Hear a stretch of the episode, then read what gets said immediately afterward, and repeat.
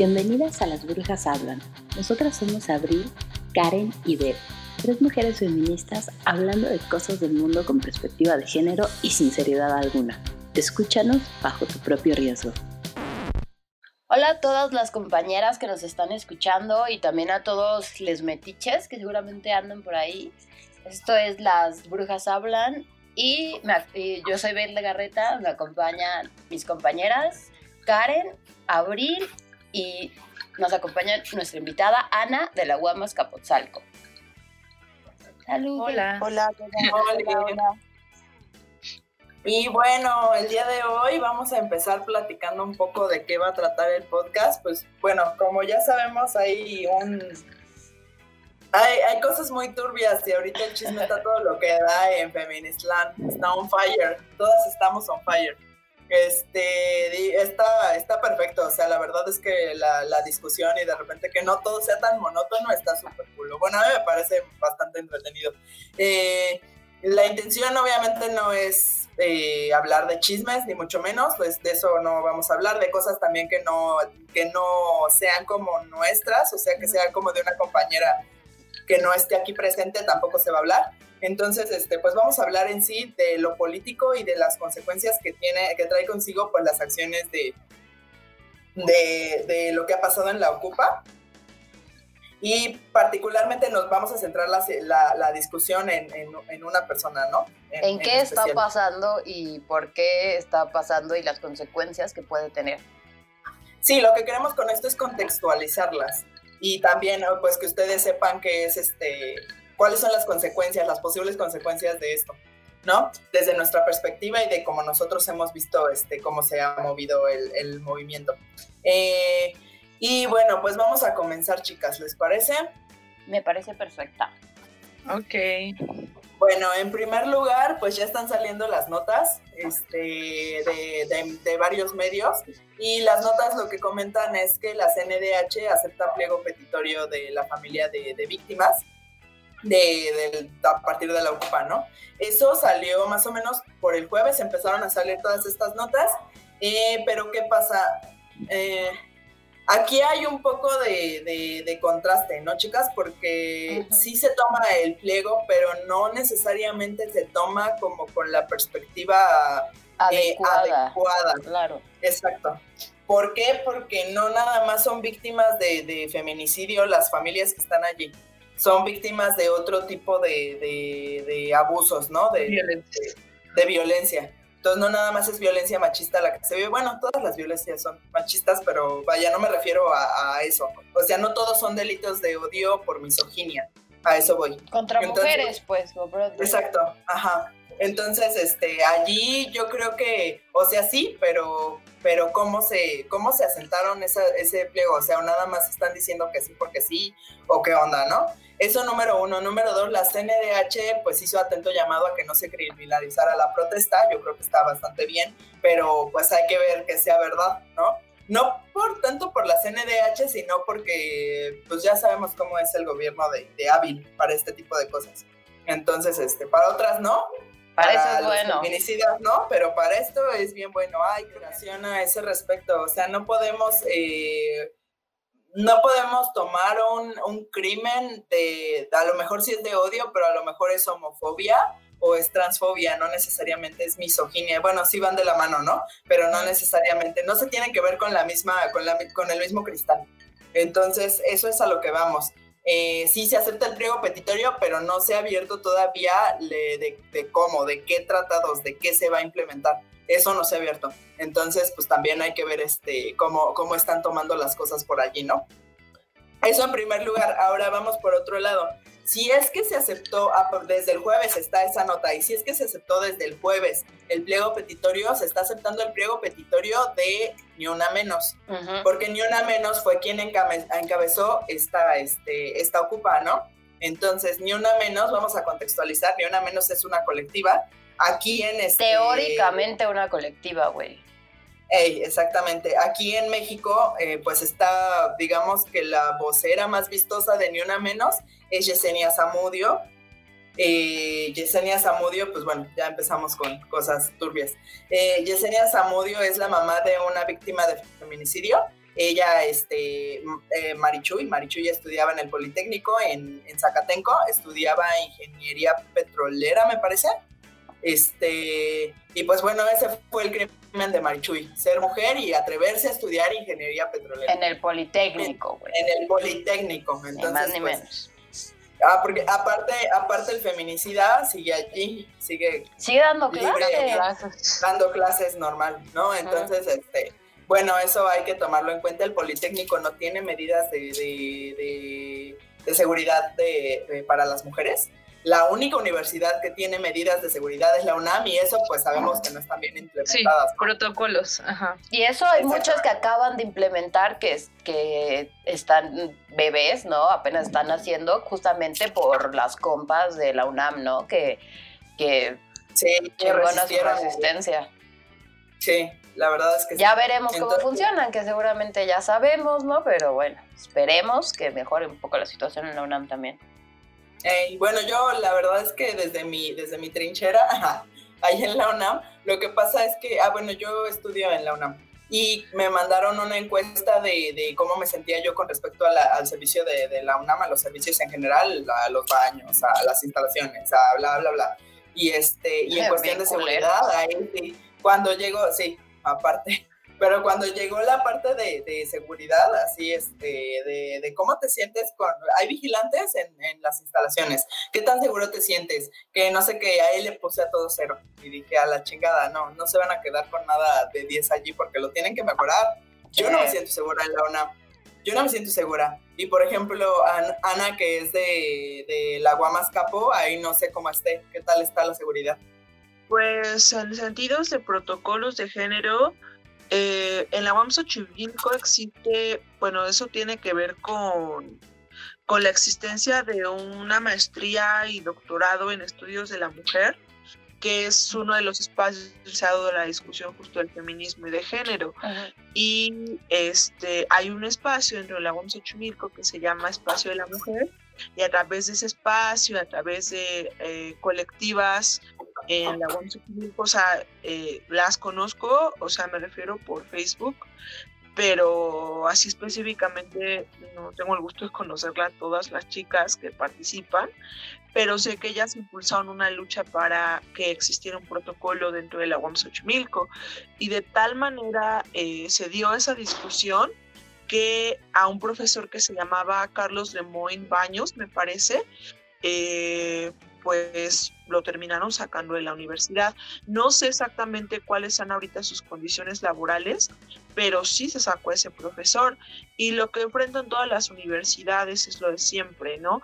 Que los sindicatos eh, protegen a, esta clase de personas en el sentido de que ellos piensan que el feminismo y la lucha que estamos dando por las violencias que hay por parte de profesores, estudiantes, trabajadores y demás en las universidades es porque queremos romper sus derechos laborales, ¿no? su derecho a huelga, o sea, toda la organización que tienen, ¿no? Que también es una, es una, una lucha social, pero creo que no han los sindicatos la importancia de empezar a cuestionar sus propios machismos y sus propias prácticas.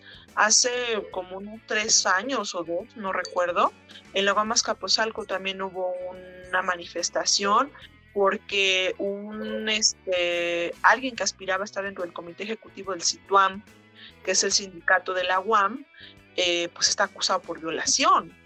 Y el caso está ante la lista de la violencia, ah, está el caso de, de, la compañera está en la alerta de violencia de género en la Ciudad de México.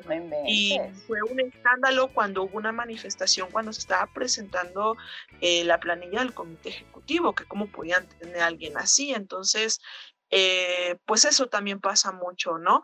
Entonces, hasta donde yo sé, únicamente la UAM Xochimilco tiene como un, eh, documento mínimo para empezar a discutir esta problemática, pero el resto de las UAMs no lo tienen. Y si hay colectivas, ¿no? Que están buscando impulsar la discusión a través de los órganos de decisión, que puede ser el Consejo Divisional, el Consejo Académico, pero materializado únicamente la UAM Xochimilco.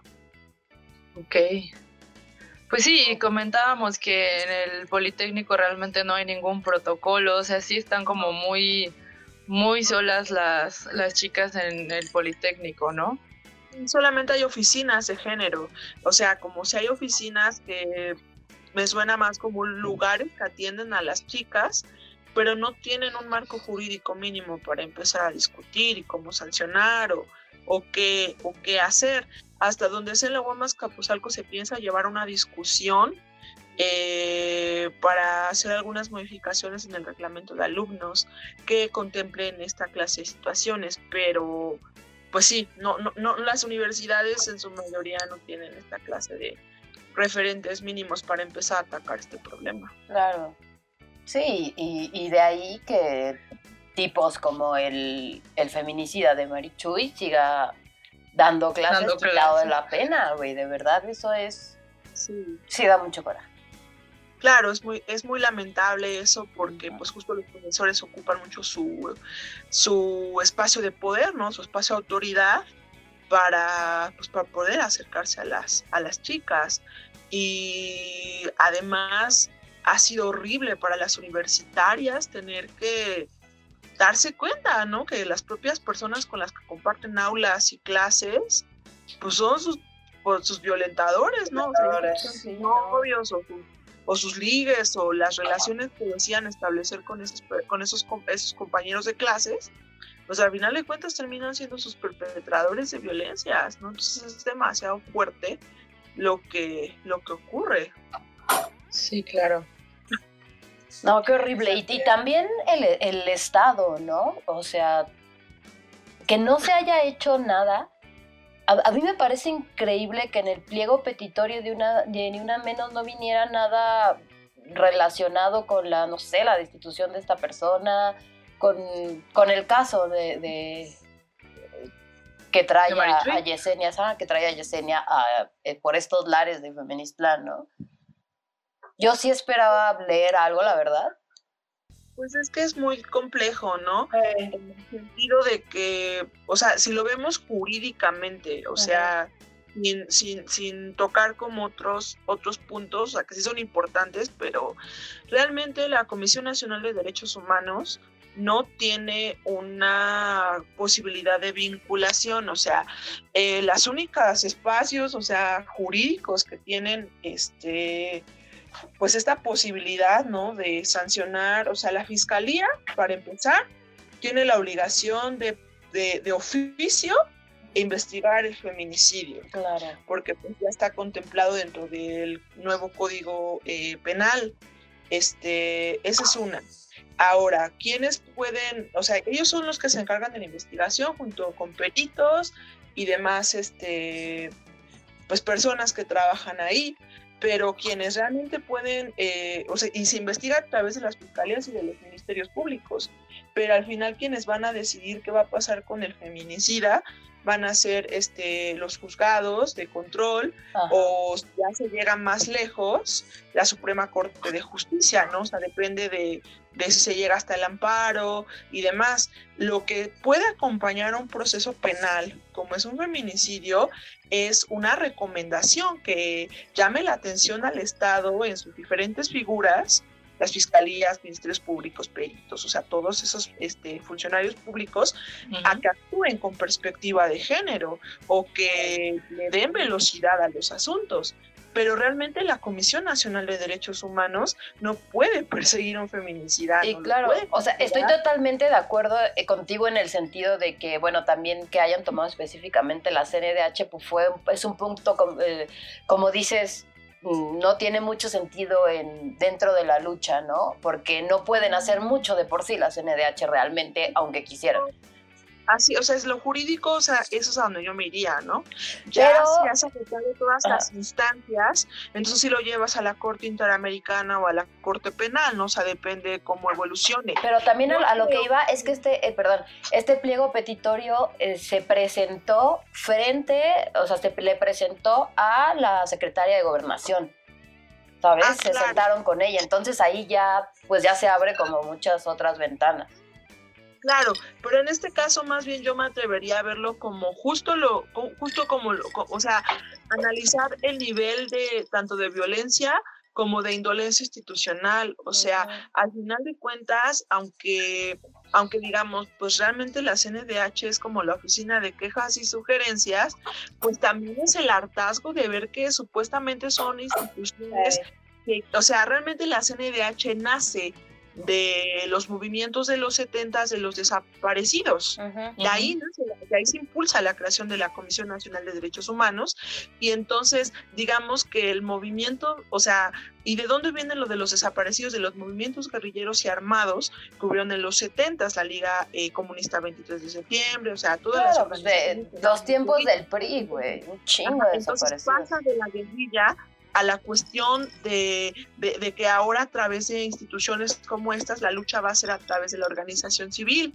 Entonces, al ver que ni siquiera la organización civil y que el espacio que en teoría tendría que tener ciertas, este, pues proteger a las víctimas, eh, que existen, por ejemplo, mecanismos, ¿no? Para proteger familias, víctimas, defensores y demás. A veces son insuficientes. también a las secretarías, ¿no? Son insuficientes, o sea, son insuficientes porque, porque esas medidas de protección no han garantizado que defensores ambientales o gente que se dedica a derechos humanos, no el Estado eh, a través de sus operadores no las mate. Entonces, esa desesperación es la que las familias tienen realmente y por eso este, este coraje, esta indolencia del Estado es la que las lleva a tomar estas decisiones, ¿no? De tomar estas oficinas como medidas de presión política, tratan de Y que se, pensaría que Piedra tendría un poco más de, tacto, ¿no? Y otra forma de, aproximarse a este tipo de cuestiones, pues considerando la situación de su mamá, ¿no? La historia de su familia, de dónde sale. Mm, o sea... Sí, sí, sí, yo creo que más bien justo las personas que piensan que a través de la llegada eh, eh, también es analizar el contexto político. Realmente el partido en el poder surge a través de los movimientos de bases. Acompañaron muchos procesos en la sierra, Ayotzinapa, o sea, diferentes movimientos sociales de abajo fueron acompañados por gente que militó en Morena y que actualmente eh, profesores de universidades, intelectuales, luchadores sociales y demás, que se casaron con la posibilidad de la cuarta transformación, son quienes están ahorita ocupando los espacios de poder. Entonces tú imaginas que personas que comprenden lo que es estar en una lucha de abajo van a hacer algo. Y cuando ven que no es así, pues tenta la desesperación. Y eso es lo que ocurre con las familias. Sí, claro. Sí, no, es que es terrible y ya de la, de la desesperación y es lo que mucha gente, mucha banda no entiende, de no son las formas. Güey, es la desesperación, güey, es la digna rabia y, no es de a gratis. No es como sí, que... pues, es, es una manera de presionar al gobierno para que haga algo, ¿no? Para que actúe, para que implemente protocolos, medidas, para que, para que de verdad te ayude. O sea, ¿por qué chingados? En una, eh, si es una, una empresa institucional así súper cabrona transnacional, a ellos en chinga les resuelven los pedos. Porque claro, güey, claro. Y si se supone que trabajan para nosotros, ¿por qué a nosotros no nos resuelven una cosa? ¿Por qué no se puede demandar a alguien que te está acosando sexualmente por internet? ¿Por qué no se puede? ¿Y por qué aunque lo vayas y lo, no, te van a hacer nada? O sea, el protocolo es que manden una patrulla a tu casa una, dos horas y si no llega nadie a matarte, pues se van. O sea, neta, esos son sus protocolos de seguridad. Porque chingados las mujeres están a expensas de instituciones que no funcionan de raíz. Porque si tú vas y levantas una denuncia de que en tu casa te está agrediendo tu pareja, igual, lo mismo. Van, te mandan una patrulla afuera y mientras te metes, nada más lo hiciste enojar y ya te mató. Y nada más van a esperar a que la patrulla se vaya para estarte chingando más y para la mejor hasta secuestrarte. Ya no te va a dejar ni salir para que no lo vayas a acosar. Sí, güey. Y, todo eso, o sea, de todo, de toda esa rabia, de toda esa injusticia, de todo eso, pues surge este, este tipo de, desesperación, ¿no? Este tipo de actos desesperados en donde ya no sabemos hacer también. Un, un, tipo me decía, ¿no? Que entonces las feministas estamos haciendo mal las cosas, porque lo que deberíamos estar buscando es correcta regulación, no estar destrozando a Madero, güey. Pero aparte, las feministas estamos haciendo malas cosas, güey. ¿A quién, ¿A quién me suena? Sí. Pasando ya este, al, otro tema. Sí, o sea, me dice, no, es que las feministas deben de buscar buena regulación, no deben de estar destruyendo a Madero. Y le digo, ay, güey, no se me había ocurrido, ¿eh? O sea, tú llegaste a darle al clavo. A mí no, nunca, nunca se me había ocurrido esa posibilidad, pinche idiota. O sea, no, maldito imbécil. Se, ha buscado, pero no se nos da foro. Y más con el presidente que hace gaslighting nacional diciéndonos que, que no, o sea... No inventes, güey. Con lo de Catepec, el güey, no... Yo no sé sé qué me están hablando. Pero además, yo creo que retomando lo que todas ustedes están mencionando, compañeras, pues, punto, ¿no? O sea, son medidas desesperadas, pero a la vez legítimas, porque, pues, justo estamos cada vez, o sea, con lo que decías, Abril, del gaslight, ¿no? O sea, no importa cuántas huelgas de hambre, cuántos plantones, cuántas marchas, cuántas pintas, cuántos, en este caso ahora, tomas de instalaciones se hagan, o sea, las vidas de las mujeres no importan. ¿no? Y yo creo que eso es lo que deja esta, esta, esta última acción, me refiero, no, va a ser, no, no que va a ser la última que va a pasar, sino me refiero unas de las más recientes acciones, de las últimas acciones que, han que se han este, dado en, en, en, México, es, o sea, si hubo un palantón de familias y nunca recibieron en audiencia y pues esto que lo digo, o sea, es porque es público, ¿no? O sea, al final de cuentas, jamás la Secretaría de Gobernación firmó acuerdos para ver qué día nos vemos, cómo vamos a, a empezar a trabajar, ni nada. Entonces, ahora se lleva a cabo una toma y al parecer eh, o sea, yo no sé qué trabajos vayan a salir de, las declaraciones de la Comisión Nacional de Derechos Humanos, porque no sabemos qué va a pasar, pero honestamente es que dudo mucho que algo vaya a pasar. O sea, será cuestión de esperar, ¿no? Ver qué, qué ocurre, pero la verdad es que realmente al Estado no le importan las vidas de las mujeres, ¿no?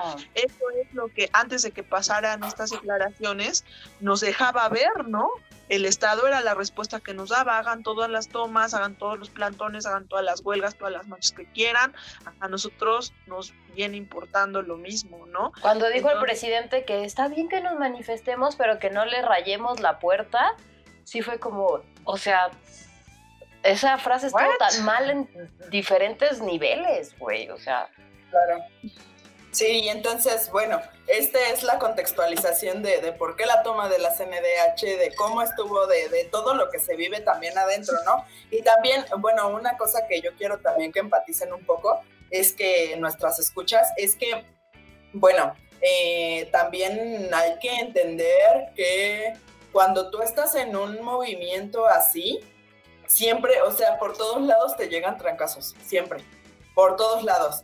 Que si alguien no está de acuerdo con lo que estás diciendo, que si ya te están chingando los machitos, que si te está chingando el Estado, que si todo, o sea, por todos lados te llegan trancazos. Entonces tú estás todo el tiempo a la defensiva realmente y aunque te estén hablando bien, tú no lo sientes así, sientes que te están atacando porque todo el tiempo te están atacando. Exacto. Entonces entonces hay que ser, hay que ser muy empáticos con eso. Y esto me refiero a pues justamente el tema de, de, la Ocupa, ¿no? Obviamente las personas que estaban adentro de la Ocupa de la instalación iban a tener problemas tarde o temprano, sí. Eventualmente iba a pasar.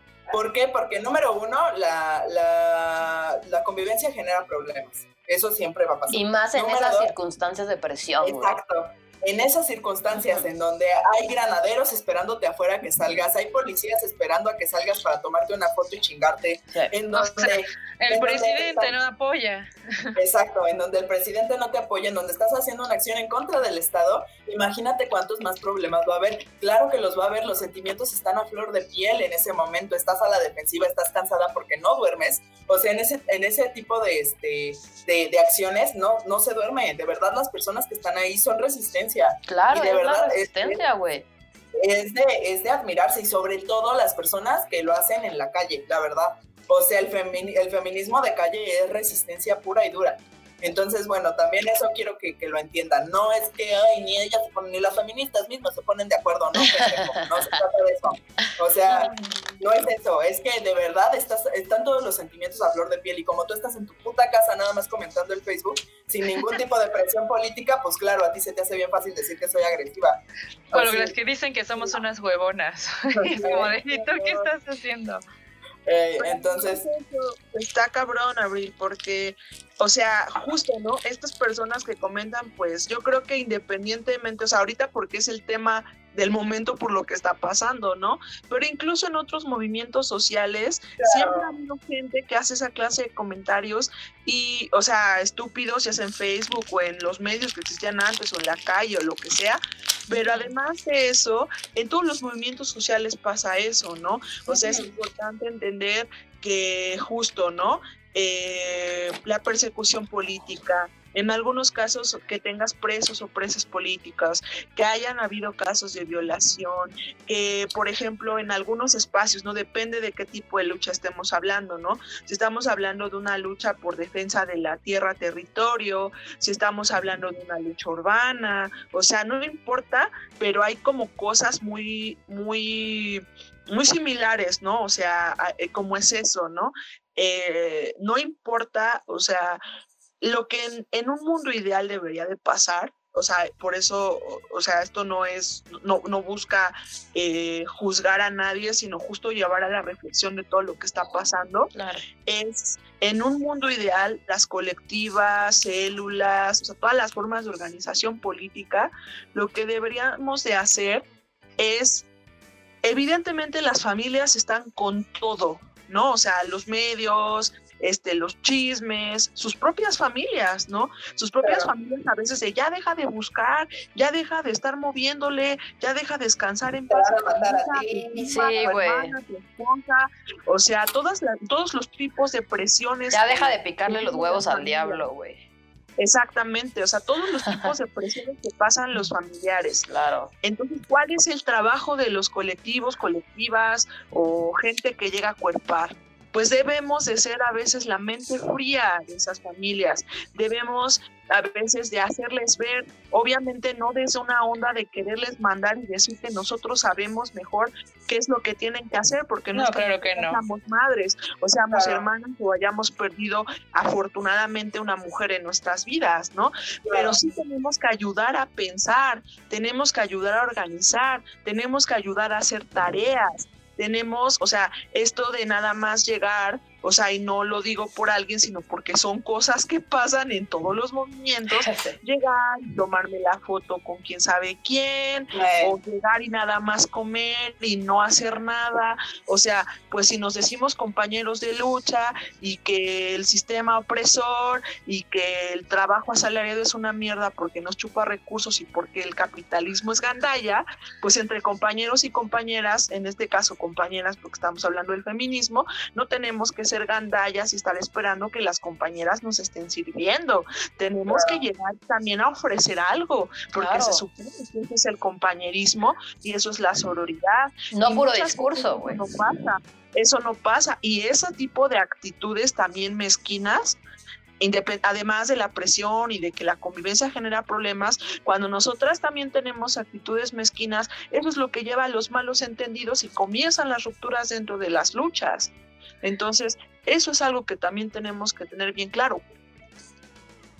Ir a cuerpar, ayudar, hacer tareas, pensar o ir a sentarnos, tener actitudes nefastas, este, llegar y, generar chismes, divisiones, rumores, o sea, no, no, lo que, eh, o sea, creo que es algo que hablábamos también este, antes de, iniciar el, este espacio que ustedes tienen del podcast, es que, o sea, es verdad que las formas de organización que todas hemos conocido han sido ya sea en las asambleas estudiantiles por los paros, que por el 132, que Ayotzinapa, ¿no? o sea, todas las coyunturas que han habido, ¿no? Y la, y la, y la organización estudiantil ha estado presente ahí hemos como tenido nuestros primeros pasos y nuestros primeros acercamientos.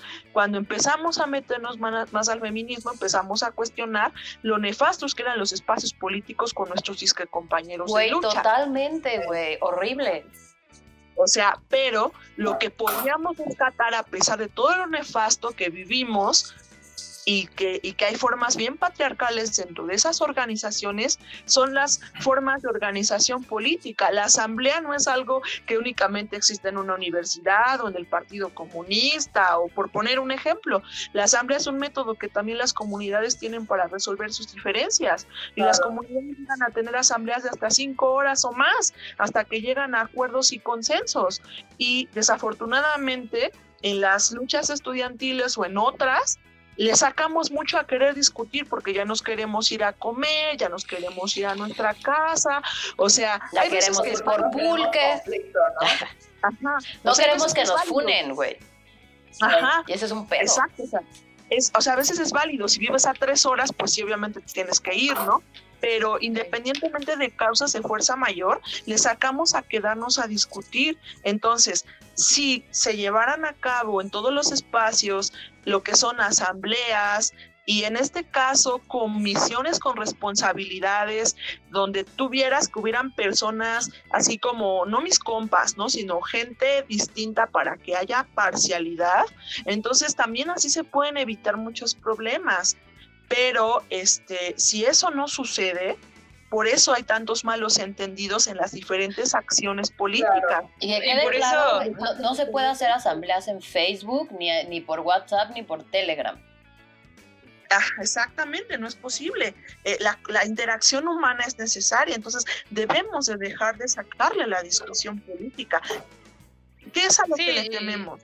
Que el espacio seguro que hemos creado este, o sea, que, lo es, con todo y sus vicisitudes, estamos buscando crear espacios seguros para nosotras como feministas y mujeres eh, víctimas y, demás, ¿no?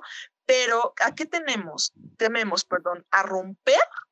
Es necesario a veces eh, romper para volver a crear algo nuevo. Para poder crecer, güey.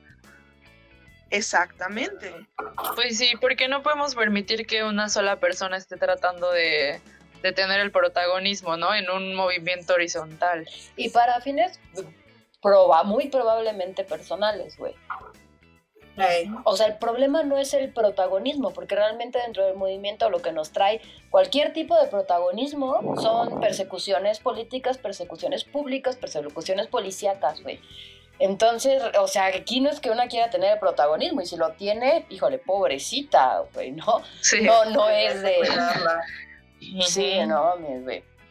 Pues Entonces, sí, también, o sea, es una cosa, una cosa es eso, ¿no? O sea, el protagonismo sí, pero a qué costa y si estás dispuesta a, confrontarlo y hacerlo. Y si no, pues mejor hazte a un lado y deja que alguien que tenga como más, este, no quiero decir capacidad, pero que, tenga, más preparación, más preparación y pueda afrontarlo, pues lo haga. No es voluntad, no es una cuestión de capacidad. La capacidad se adquiere con la empiria, o sea, cuando empezamos a involucrarnos, cuando dejamos la teoría, y o sea, los libros son buenos porque nos ayudan a abrir la mente, en este caso la teoría política, pero cuando empezamos a hacer es donde vamos adquiriendo experiencia, entonces no es una cuestión de quién sabe más, es una cuestión de alguien que tenga voluntad para estar y para, para aprender y para involucrarse.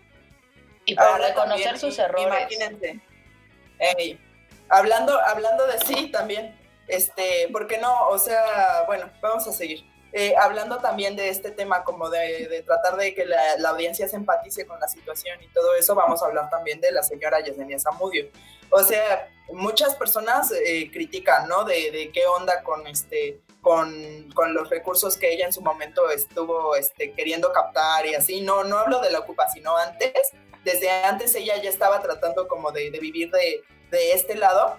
Eh, no me parece malo en sí, o sea, si tú vendes tu taza con tus cosas, o sea, no, no me parece malo, de hecho me parece pues bien una forma de subsistir, de mantenerte, porque también pues tenemos en cuenta que la señora, que la señora, exactamente, o sea, imagínate perder una hija, imagínate perder cualquier mujer cercana, pero imagínate una hija, entonces, si yo estaría, si, si a mi hermana les, les pasa algo, yo estaría en chinga buscando que se capture a la persona que es. Y no es como. me vale madre perder el trabajo, o sea, neta que me vale madre.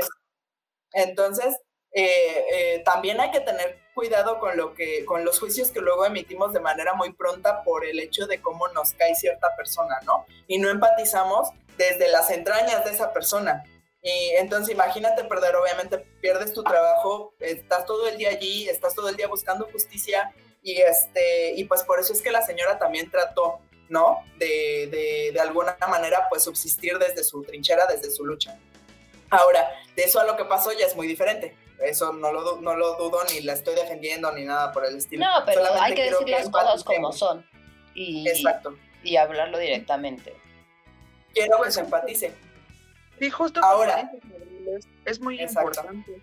Es muy importante empatizar porque como bien dijiste, o sea, una persona que tiene que vivírsela en los diferentes espacios jurídicos para que se encuentre justicia, o sea, y no solamente ella, ¿no? sino muchas otras familias, es válido buscar formas de, de, de- de tanto tener dinero para el proceso como para subsistir, pero sí, este, pues es, es eh, yo, yo más bien llamaría a que quienes tengan evidencia, eso está bien, ¿no?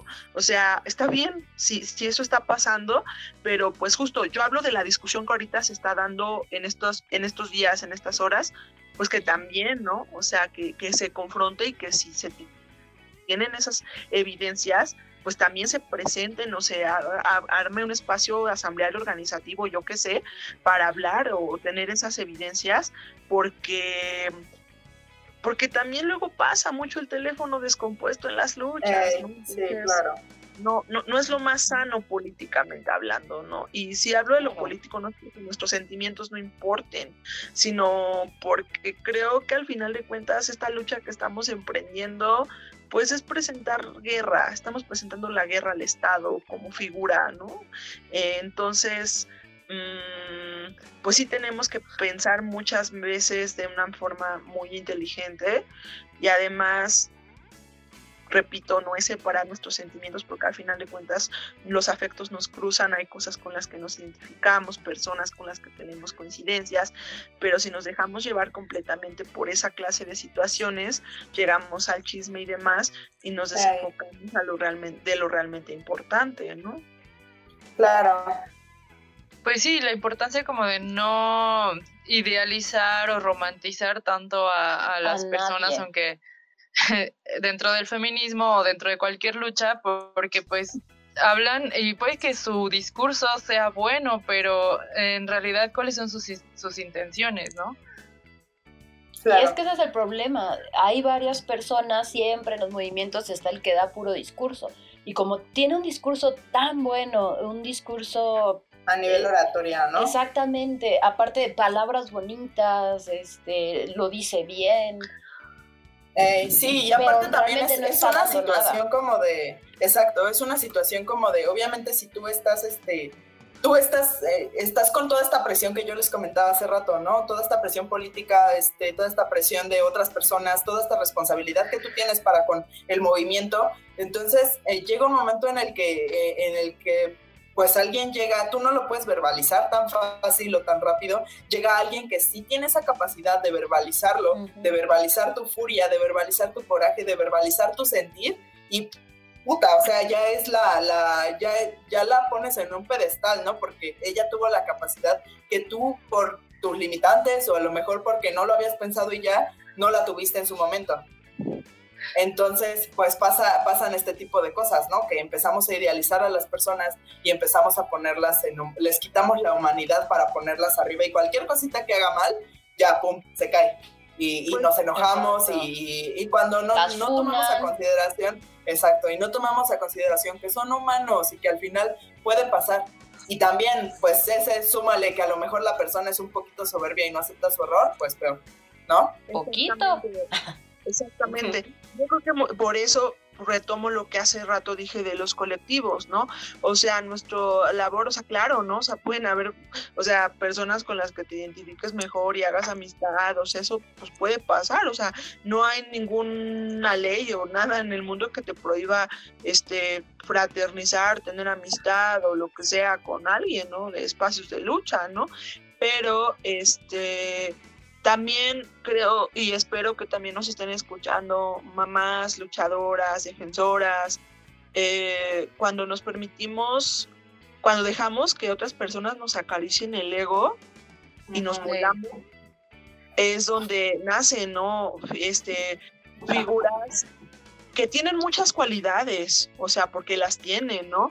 o sea, hay, hay, personas con mucho liderazgo, hay personas que tienen una capacidad de atraer, ¿no? Porque, este, pues por su personalidad, por su discurso, por muchas razones, ¿no?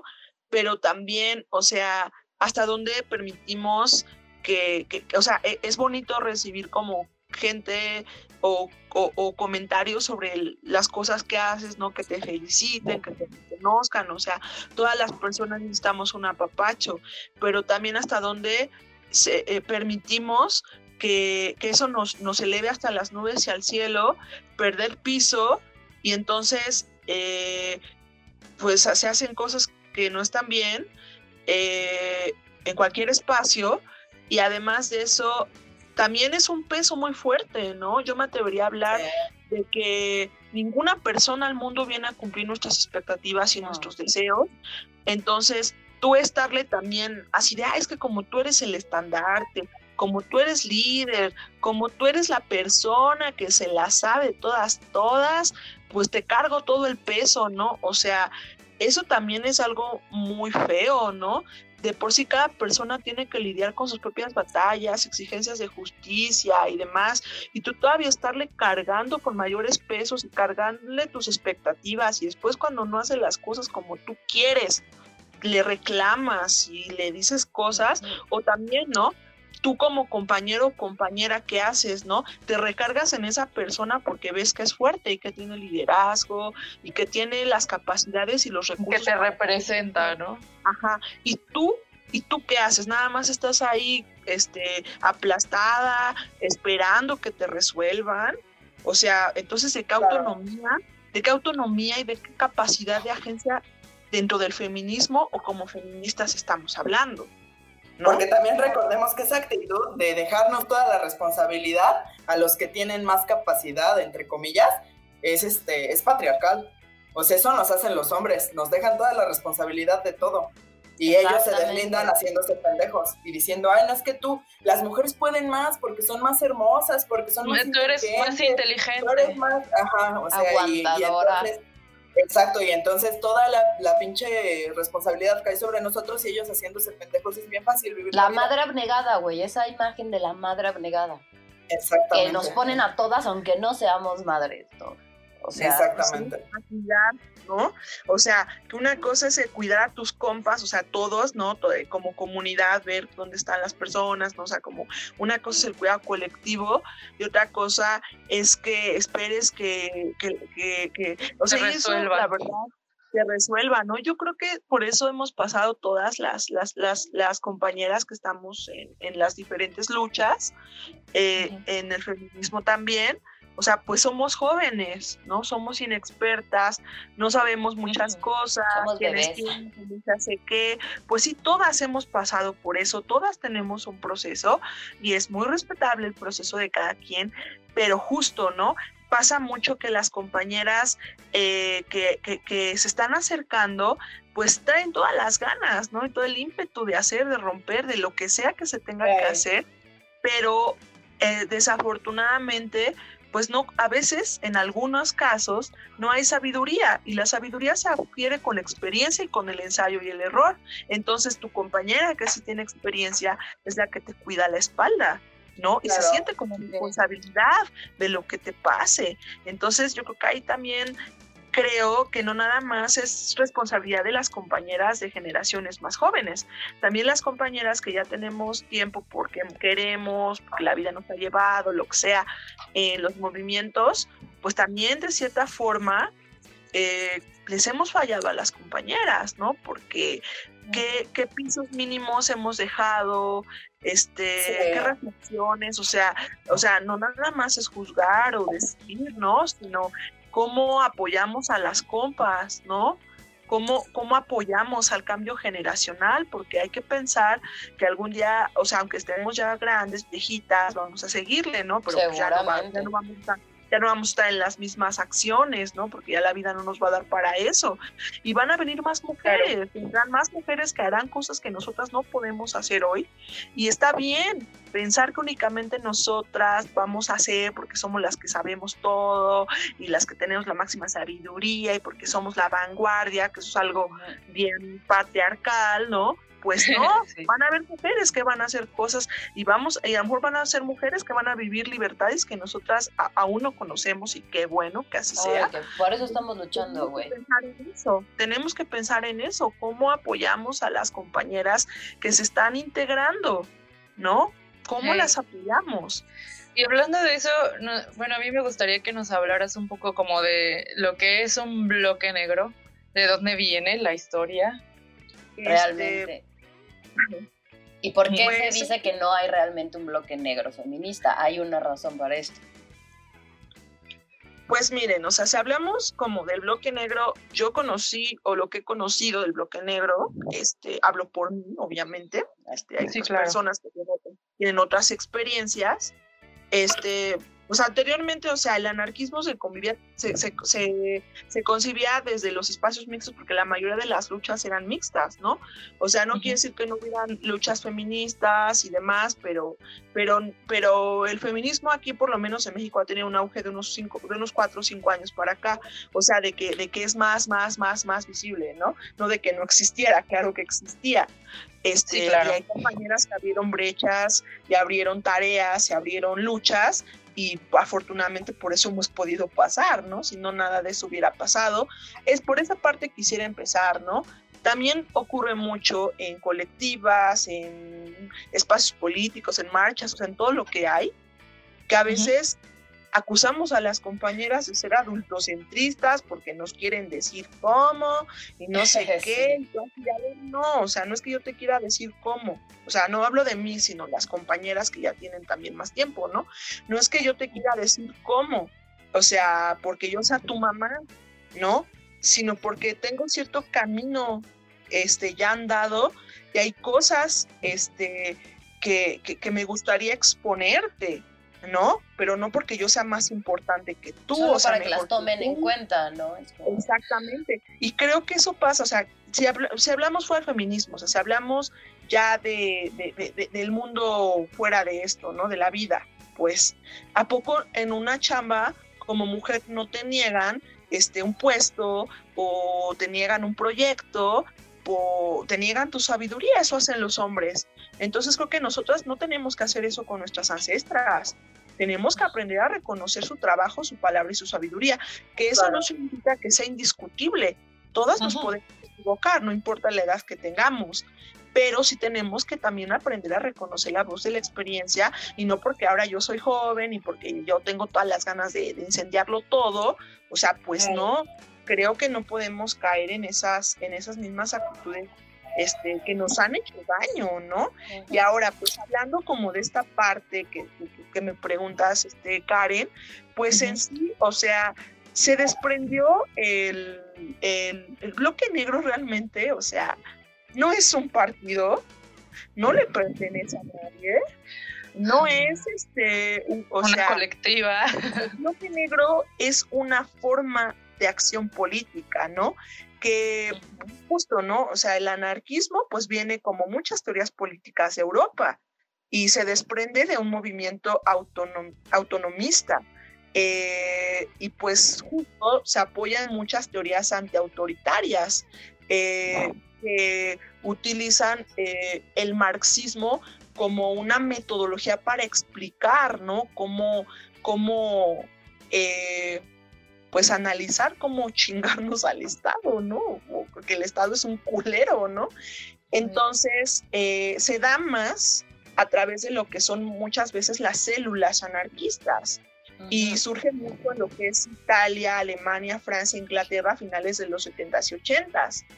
Eh, y justo, pues lo que implica un bloque negro eh, es cubrir el anonimato de las personas que van a hacer alguna acción directa, que la acción directa no es justamente violenta, puede ser violenta o puede ser no violenta, puede ser pacífica, pero es directa porque es cuerpo a cuerpo, ¿no? O sea, que es incluso protección a los manifestantes, especialmente a las familias es autocuidado, es protección de con quien estás accionando y busca proteger la identidad de las personas, pero es una forma de accionar políticamente. Claro. O sea, es que un grupo en WhatsApp que se llame Bloque Negro o un grupo en Facebook que se llame Bloque Negro no es un bloque negro. Es peligroso. No, porque no es anónimo, es, ya no está siendo cuidadosa, ¿no? Ajá, y justo pues estas acciones directas, o sea, que, que, ya llevan un poco de violencia y que tienen que ver con la formación de células, pues la táctica justo es simple, ¿no? Y la que conocemos, arrojar piedras, bombas molotov en masa, la policía, se busca destruir comercios y demás porque son los símbolos del capitalismo y son los símbolos que nosotras, este, pues desconocemos por toda la mezquindad que hay detrás del sistema de producción capitalista. Y pues como dicen, ¿no? Cuando rompemos una ventana, rompemos el velo de legitimidad legal que envuelve a la propiedad privada, ¿no? Entonces, el bloque negro no le pertenece a nadie. Las colectivas son otra cosa, ¿no? También son formas de organización política legítimas que tienen sus propias maneras de qué luchas apoyan, bajo qué acuerdos, o sea, sus propias formas internas de organización. Pero un bloque negro lo que busca proteger es a todos y aquí todas entramos, todas salimos, y nadie sabe quién lo hizo. Así es como se actúa en el bloque negro. No es un partido político, no le pertenece a nadie, no hay líderes, no hay, o sea, ahí podría haber lo que podríamos decir coordinaciones o así como acuerdos, ¿no? Así, a ver, banda, ¿qué vamos a hacer, no? Pero alguien que te lidere, o sea, un líder que te eso, eso no ocurre, porque justo la autonomía lo que busca es empoderar a todas las sujetas políticas para que todas sean capaces de seguir eh, accionando o movimiento, moviendo, moviendo perdón, las cuerdas para que la revolución se dé, estés tú o no. Los liderazgos lo que hacen es señalar personas específicas y concretas y con los liderazgos se desarticulan las luchas. Exactamente, y que quede claro que yo, yo creo que es importante que quede claro que el bloque negro es, son todas las mujeres, bueno, el, bloque negro feminista, ¿no? Para ser más específica. Aclarar. Exactamente. Eh, son todas las mujeres que, que salen a poner el cuerpo de, de cualquier forma que lo hagan. O sea, puede ser artísticamente, puede ser para proteger, puede ser para rayar, para lo que sea. Todas son el bloque negro, no son 10, no son 20, no son 5. No le pertenece a nadie, o sea, no es un monopolio, no es un monopolio, es una forma de acción política de y protesta. de política y de protesta. Pero además, esta parte que hablas tú de las compañeras, ¿no? Eh, justo, repito, venimos de procesos mixtos porque así las cosas se dieron en nuestra vida y, que, y así pasó, ¿no? Pero eso de seguir escuchando a los vatos como pastores evangélicos que nos van a enseñar cómo se hace esto o aquello. Ay, no, Están bien estúpidos, güey, bien unga ungas para accionar. Entonces, francamente, eso yo también llamaría a las compañeras, ¿no? Porque hasta donde yo me quedé en el 16A, habían compañeras y habían vatos, ¿no? Entonces, pues qué pedo, ¿no? O sea, no me refiero porque los vatos, o sea, pues, pueden ir en una eh, detrás de una marcha en una onda mixta, porque así han sido los acuerdos de las de las marchas, tengo entendido, porque desgraciadamente antes iban sindicatos y demás, y no había pedo, y hubieron muchas agresiones hacia compañeras feministas, entonces acordó que ahora fuera por por este por este feministas, este y hasta el final mixtos y demás. Hay una razón, claro pues exacto, hay una razón. para el separatismo. Se le ocurre a la gente, ¿no? Sino porque las experiencias llevaron a darnos cuenta que difícilmente puedes ir a una marcha así con esos güeyes porque no entienden nada. Este, quieren seguir protagonizando y haciendo chingaderas. Entonces pon tú vas con tu vato, ¿no? Porque pues, quieres ir con tu vato, ¿no? Pero eso de que el vato te esté diciendo cómo tienes que hacer, cómo decir, cómo accionar, o sea, es una cosa que francamente tenemos que ya dejar de necesitar de ellos porque realmente no los necesitamos. O sea, si hablamos de acciones directas, o sea, en Cherán, Cherán me parece 2011, cuando los talamontes empiezan a amenazar los bosques de Cherán y el pueblo se levanta, adivinen quiénes lideraron la rebeldía, las mujeres, las mujeres, en las cocinas, las cocinas eran como las, este, o sea, porque ahí se veía ya todo, todo el mundo llegaba a comer ahí, por lo tanto todo el mundo iba a guachar, si venía los talamontes, si venía la tira, entonces eh, eran las cocinas, eran las barricadas, y fue cuando las mujeres salieron que los hombres también decidieron empezar a, dar la lucha, ¿no? Entonces, si la envidia de otras mujeres nos demuestra que nosotras llevamos el mando de muchas rebeldías, ¿por qué seguimos insistiendo que esos güeyes nos pastoreen de cómo se hace el anarquismo, o cómo se hace el feminismo, o cómo se hace la, cualquier forma de lucha en la que cada quien esté? O sea, creo que debemos de dejar de necesitar y además yo hablo por mí en lo personal, siendo feminista, si los vatos toda la vida están diciendo que ellos son el sexo superior y que son los héroes y los príncipes y no sé qué tanta pendejada que traen en la cabeza, pues que se vea, tú vas por delante, carnal, tú vas por delante. tú vas por delante. Ellos hacen las barricadas, güey. Las morras van por detrás y no es porque no sean capaces, al contrario, son muy capaces. Pero tanto estás este, peleando tu lugar en la lucha, que eres aliado, que eres el príncipe azul, que es el proveedor, que eres el cazador de. Órale, cabrón, enfrente. Claro. Exacto. Recibe los, los, los padrazos, güey. Exactamente. ¿No? Entonces debemos de estar buscando protegerlos. Los güeyes, ¿qué? O sea, ¿por qué vamos a proteger a esos güeyes? Se supone que son el sexo fuerte, ¿no? O sea, ¿por qué vamos a protegerlos? Sí, las reglas no las decimos nosotras, ustedes dicen que son el sexo fuerte, pues a ver, demuéstrenlo aquí. Y si quieren entrar, que lo hagan para hacer nuestros espacios más seguros, que obviamente no los vamos a dejar entrar, amigos, lo siento. Estamos, estamos este, siendo randoms. quieren estar en pie de lucha en el pinche desmadre porque pues no, no pueden protagonizar en otro lado, pues órale, al frente recibiendo los madrazos, güey.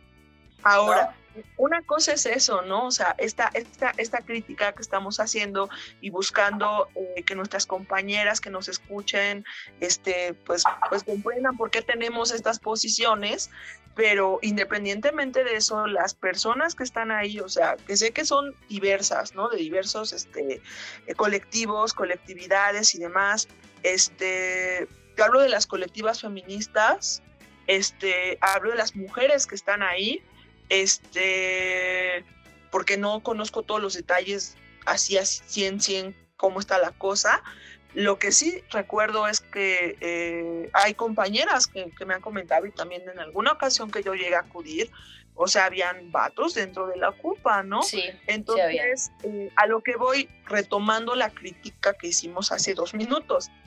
Las compañeras están afuera, ¿no? Ahí viendo qué pasa, que si sí va a valer gorro, que si no, que si quién sabe qué, ¿no? A la expectativa. Y ahí, ahí hay compañeros, o sea, no sé si sean parejas, o sea, no sé si son familiares, no creo que todos sean familiares, no sé, o sea, por eso estoy tratando de ser muy general con lo que estoy comentando. Entonces, esos güeyes, ¿qué pedo? O sea, ¿qué pedo? Perdón, o sea, pero estamos o sea, creo que nos tenemos que replantear qué pedo, ¿no? O sea, yo llamaría que nos replanteáramos qué pedo.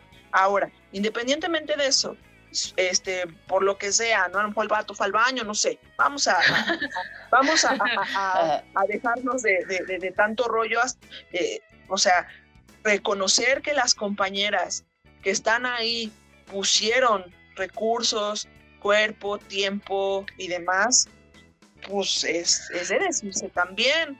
¿no? o sea, claro. ya, o sea, seguramente hay más, este, más cuestiones, hay más análisis, hay, el, a lo mejor el problema es más complejo, pero creo que ahorita no nos vamos a meter en eso, al menos yo, y no porque no importe, o porque, sino porque creo que estamos tratando de darle un sentido distinto a, a, lo, a lo que estamos abordando ahorita, ¿no? Entonces, eh, o sea, creo que los movimientos sociales, por lo menos que yo he llegado a acompañar, los compañeros y compañeras reconocen eh, que sin el apoyo de la sociedad civil o de colectivos o de la gente que les acuerpa, pues ellos no pueden hacer un chingo de cosas. Entonces, pues las feministas también hemos abrazado muchísimo a las, a las familias, a las víctimas. Claro eh, de diferentes violencias y dentro también de las feministas de colectivas, o sea que ellas no están ahí como familias, también hay sobrevivientes de feminicidio o de violencia de, eh, intrafamiliar, o sea, de diferentes violencias. O de trata. Que no lo hablen, pues porque es muy cabrón hablar del nivel de violencia que has vivido en tu vida. ¿No? Sí, claro. Pero creo que también hay en las colectivas hay mujeres, o sea, por algo es que estamos en esta lucha, porque nos tomó tiempo nombrar y reconocer nuestras, nuestras, lo que nos pasó, las violencias que vivimos. Entonces, yo me atrevería a decir que no es, no está bien lucrar con el dolor de las familias, pero tampoco está bien desconocer el apoyo de las colectivas activistas o de gente que te acompaña. Exactamente, claro. Sí, menos se pusieron el cuerpo, o sea... es que las feministas abrimos todos nuestros espacios a las madres, o sea, realmente no puedes fingir que todo lo lograste sola, ¿no? Es que, es que ese es justamente el problema. O sea, realmente a mí me gustaría este, eh, ya eh, entrar por fin en, en, tema y hacerlo con el mayor cuidado del mundo, tomando en cuenta que, pues bien o mal, este, esto eh, sube a plataformas que no son necesariamente separatistas, entonces podemos tomarlo desde el punto de lo que ya tenemos ahorita, incluso corriendo en los medios, ¿no? De qué está pasando de este rompimiento de, de, Yesenia Zamudio, no solamente con, las, feministas. Exacto, no solo con las chicas que están ahorita dentro de la Ocupa, sino con, con el movimiento feminista. O sea, realmente con el movimiento feminista, ¿no? Bueno, número uno, como dice Karen, ¿no? O sea, la verdad es que, digo, ya vamos a, entrar un poquito más en, en, materia, lo que venimos. Este, bueno, número uno, adentro de la Ocupa, y como les comentaba, ¿no? Siempre va a haber conflictos, y debemos de buscar una manera de, de, de mediarlo, sí.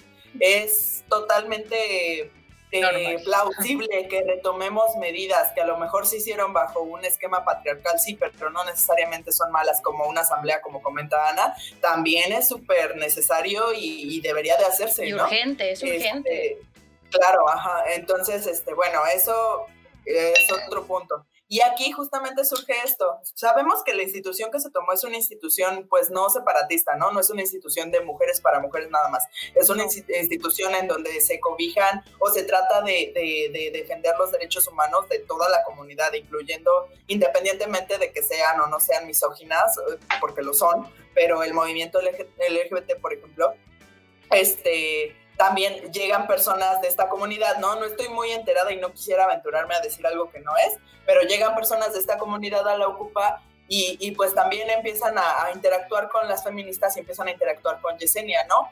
Hubo conflictos adentro por el hecho de que pues muchas chicas que estaban allí no estaban muy enteradas de que el tema no era completamente este, separatista. separatista, entonces hubo conflictos adentro eh, Yesenia defiende a la comunidad LGBT, no sé con qué intención, ojalá y sea con buena intención, este, pero, pero defiende a la comunidad LGBT, defiende a la, al, pues sí, a la comunidad LGBT. Los permiten espacios separatistas, güey. Exacto, los permiten espacios que inicialmente empezaron separatistas y aparte, o sea, también está bien, va a ser para todos la ocupa, ¿no? Ok, pero entonces, ¿por qué nada más llamó a cuerpar a las feministas? ¿Por qué se apalancó de ese movimiento y después resulta que no es nada más de ellas y que no son ellas las que están, este, las que lo formaron y las que lo hicieron? ¿No? Y aparte no solo eso, ¿por qué lucró? ¿Por qué, por, bueno, no lucrar, no lo llamemos así, ¿por qué subsistió de una, de una merch que vendía ah, a las feministas? ¿Por qué? ¿Y por qué no a toda la comunidad entonces? Te digo, yo no, no estoy intentando que, piensen diferente ni nada, pero, güey, o sea, ¿cómo es que, cómo es que sabemos que, que realmente la intención con la que está haciendo eso no está final el hecho de estar eh, ¿cómo, ¿cómo, decirlo? O sea, el hecho de que, de, de, que Yesenia vulnere el nombre de mujeres de manera pública ah, es peligroso. O sea, eso es muy peligroso y no lo deberíamos de permitir. O sea, pon tú, porque comentaba Karen, ¿no? Bueno, antes de llegar a eso, me gustaría también recuperar algunas, este, algunas cositas que tenemos, este, tenemos allí. Entonces, no sé, Karen, si me quieras ayudar a comentar algunas de las cosas que la señora Yesenia Zamudio dice en sus discursos y pues no son ah. tan bien intencionados. Y esto no es nuevo, ¿eh? son cosas que han pasado, que han venido pasando una tras otra. Ah, sí, es que ha surgido como la duda, o sea, lo que yo vi es que había como mucha duda entre las compañeras de que Yesenia hizo algunos comentarios que no no, no me parecen muy atinados y cuando una quería cuestionarlos, pues era muy difícil porque otras chicas llegaban a decir, no, porque la estás cuestionando, ella realmente no es una oradora, fue sin querer, este lo hizo desde su dolor, ella solo habla desde su dolor, entiéndala, no sé qué. Y pues yo la verdad es que mm, sí, sí creo que em, la verdad es pues sí, ya dentro de los discursos que dio ya estando en la CNDH, hubo uno en el que ella mencionó que lo único que a ella no le puede quitar nadie es su dignidad. Y, que por eso ella decidió no, no estar en, eh, no dormir en la calle en un campamento porque nadie le iba a quitar su dignidad. Entonces eso, em, pues para, o sea, nosotras sabemos, o sea, nos, eh, ha, habido una plantona anteriormente en la que pues también se estuvo haciendo acción directa. Em, pacífica. Pacífica.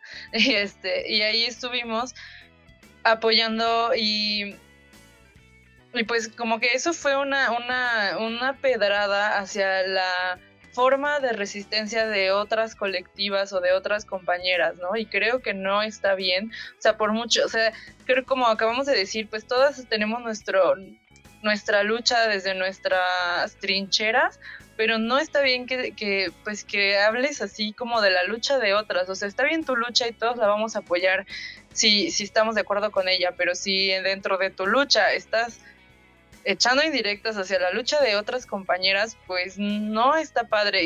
Y, además la dice de una forma tan sutil que, que, las compañeras, otras compañeras no se dan cuenta. O sea, porque lo único que hace... Exacto, o sea, lo único que hace es como decir, yo no necesito de un tambor, yo no necesito de no sé qué, yo no necesito irme a, a dormir a la calle, o sea, hablando de cosas que han hecho otras compañeras, otras colectivas, como si fuera Sí. Dinos. Ay, perdón. No te preocupes.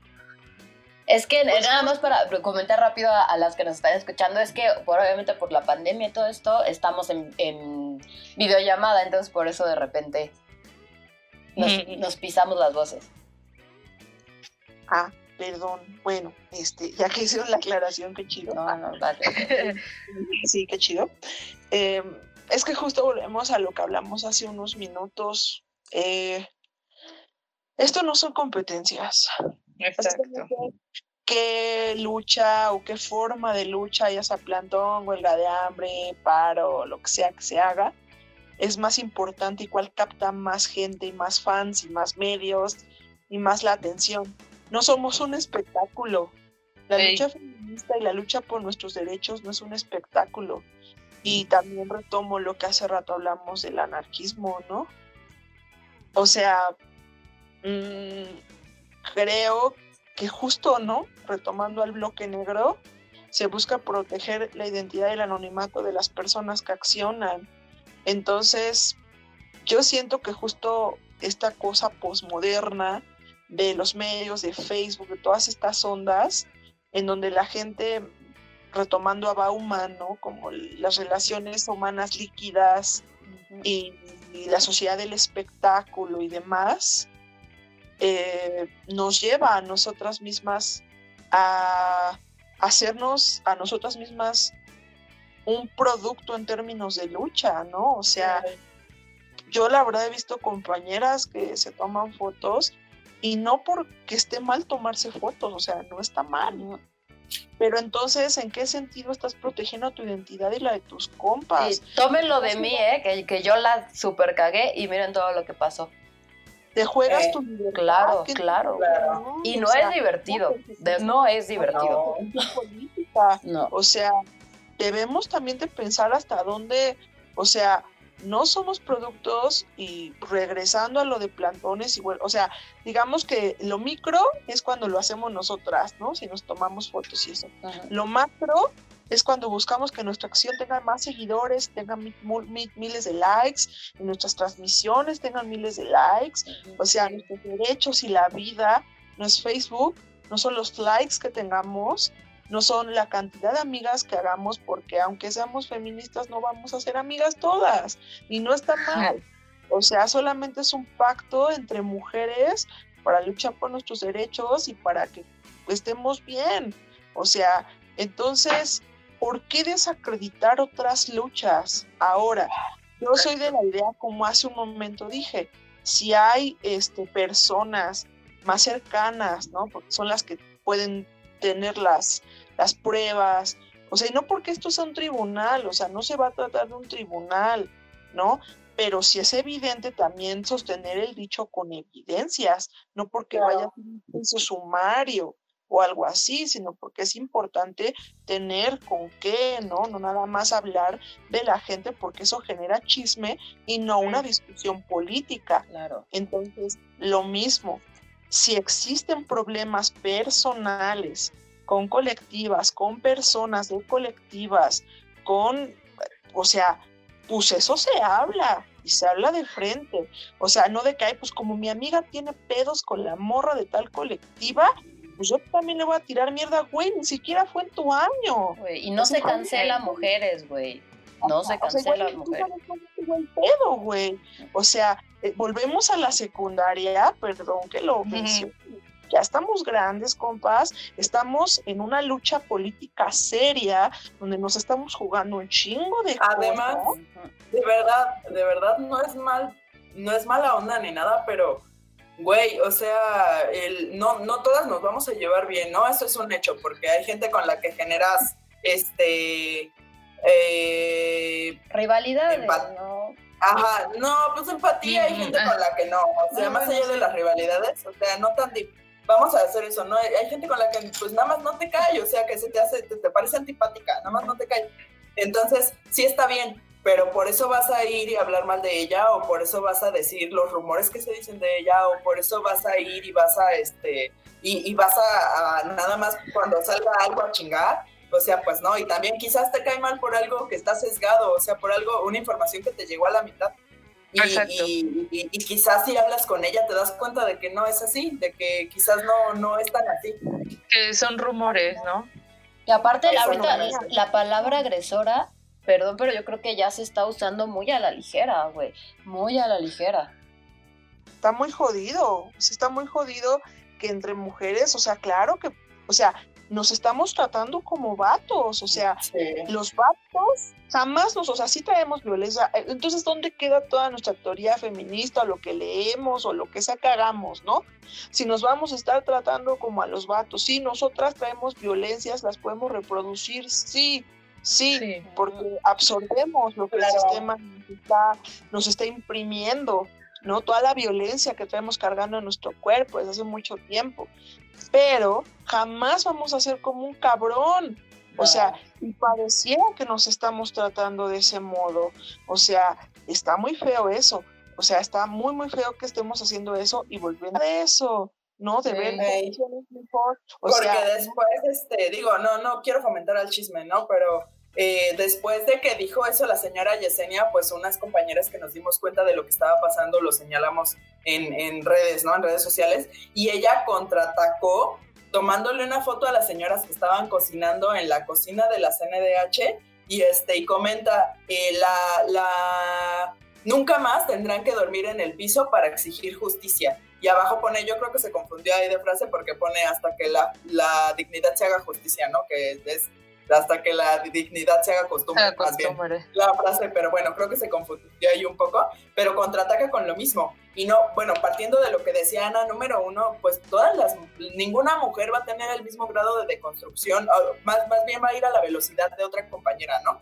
Porque nuestros contextos son diferentes, nuestra, este, nuestra vida ha sido diferente y, y la construcción nos llegó a diferente edad, a diferente tiempo, en diferente todo. Entonces, llega la deconstrucción y, y, obviamente vas a tener conductas patriarcales arraigadas que probablemente repitas con las compañeras, sí.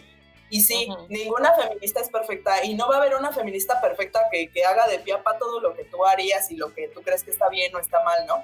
Eh, pero no por eso, como dice Ana, no por eso vamos a ser como un vato y no por eso tenemos que ser medidas como un vato.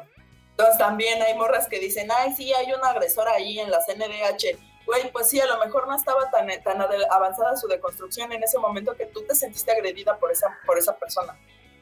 Ahora, eso no justifica a las personas, ¿no? Y no, ya no por eso vas a llegar y decir, ay, perdón, mi grado de deconstrucción en ese tiempo no estaba bien y por eso te puedo agredir ahorita y mañana me disculpo. No, o sea, también hay que, hay que, hay que tener cuidado con ese tipo de cosas también, porque no por el hecho, como decíamos hace rato con la señora, ¿no? No por el hecho de que no sea oradora, quiere decir que tiene la, la, la libertad de andarle tirando piedras a las personas o pendejeando o, andar hablando así de... Y además fue, fue, o sea, a mí me parece lo grave fue cuando dijo, sabiendo que ahí en la, eh, en la Antigrita, porque esto sucedió en la Antigrita, está, hay un montón de lives en Facebook corriendo con este discurso, pues pueden buscarlos y escucharlos, compañeras. Este, bueno, sin importarle que, que hubiera medios, este, se puso a, regañar a las compañeras, se puso a, decir cosas. Eso a mí me pareció muy grave, especialmente cuando dijo que, este, que por eso las matan, güey. ¿Qué pedo? O sea, ok, no tienes que ser feminista, huevo, no, no todas las familias de las víctimas se convierten en feministas cuando pasa, cuando les pasa una desgracia, ¿no? Este, pero, pero pues tampoco, ¿no? no como que por eso las Sí, o sea, aparte también, güey, o sea, ¿quiénes acuerparon? Está bien, no, no tiene que ser a huevo de verdad, la ocupa no tiene que ser a huevo feminista, que yo digo que sí, porque ¿quién inició la acción, no? Pero bueno, mm. este, no tiene que ser a huevo, está bien, las feministas de allá adentro le dicen a Yesenia, está bien que no sea feminista, cedemos este, nosotras la acción y, que se, este, y que se politice de la manera en que se tenga que politizar para que avance la, situación. Eh, está bien, ok, no es feminista. ¿Por qué chingada madre ponerse a hablar así de, las feministas? O sea, ¿por qué quitarle o restarle esa, eh, ese empuje al movimiento? ¿Por qué restarle importancia? ¿Por qué decir que son pendejas y que no sé qué y que por eso nos matan y no sé qué tanto? Y más que muchas, todo lo que están arriesgando, güey. Por el sí, porque se ha respaldado esa acción en todos los estados, o sea, eh, eh, se han estado tomando CNDH de, de otros lugares de México y pues viene de mm, pues de ese ejemplo que ellas vieron y que, y que también quisieron eh, pues llevarlo a cabo y entonces hay un respaldo muy muy grande dentro de todo el país como para que ahora digas que todo lo hiciste tú sola, ¿no? Claro. Entonces, este, pues no, está bien, no tiene que ser a fuerzas eh, Yesenia feminista, no, no es a huevo. Que, o sea, no, no es a huevo, pero entonces que no se ande colgando de una lucha, ¿no? Entonces, eso número uno. Número dos, está bien, no tiene que ser a huevo feminista y no tiene que posicionarse a favor todo el tiempo. Eso yo lo tengo súper claro. Pero entonces que, le dé la, la, que le dé la importancia necesaria al movimiento, porque el movimiento fue quien empezó esa acción. Claro, que, con ellas, ¿no? acompañadas con ella. Que trate dignamente al movimiento que la ha apoyado desinteresadamente, güey. Claro, claro. Y con todo lo que han podido. Que le dé el reconocimiento. claro. Que le dé el reconocimiento mínimo a las compas que iniciaron. O sea, igual y decir, no al movimiento feminista. Quien inició fueron bla, bla, bla, quien que están aquí conmigo. No, igual, a lo mejor. Pues bueno, ya, es un avance. Pero quitarle ese, esa acción a las feministas, arrancárselas, voltear bandera y después portarse de una forma tan soberbia diciendo que a ella le vale madres y que ella no está haciendo eso y que pues que se vaya quien no le guste y, todo eso que siguió es lo que está grave y es lo que no tenemos que permitir de ninguna persona, o sea, no, no nada más de ella, ¿no? De ninguna persona. No, y, también, ah, perdón. Perdón, perdón. dime, dime, dime. Este, que también, bueno, lo, que esto casi acaba de suceder, ¿no? Que que incluso ya lo, ya lo, acaban de, sacar los medios, que ella dice que se va, se retira con las familias de, la Ocupa y que seguramente las van a, desalojar sin ella. Ah, caray. O sea... ¿Quién se dijo? Sí. Y, y, ya, ya hay notas al respecto. Ahora hay que tener cuidado también con eso, ¿eh? porque la señora tiene arranques medio extraños. Entonces, este, digo, no, no voy a hablar de, cosas que, que, sabemos, ¿no? De, que nosotras de manera interna sabemos y que pues no se tiene por qué necesariamente saber afuera. Este, pero creo que, que sí es, es importante tener cuidado y, acompañar a las compas que se quedan allí, porque ya sabemos que la señora es bastante impulsiva. Todos los ojos deben estar ahorita en la Ocupa de, la Ciudad de México, ¿no? Pues es que más bien también tendríamos que analizar una cosa, o sea, además de estas declaraciones que han salido ante los medios, que ya está circulando un documento eh, donde la CNH también da su posición, ¿no? Porque se es pública, al final de cuentas es una institución, ¿no? Este, tenemos también que, que pensar, o sea, justo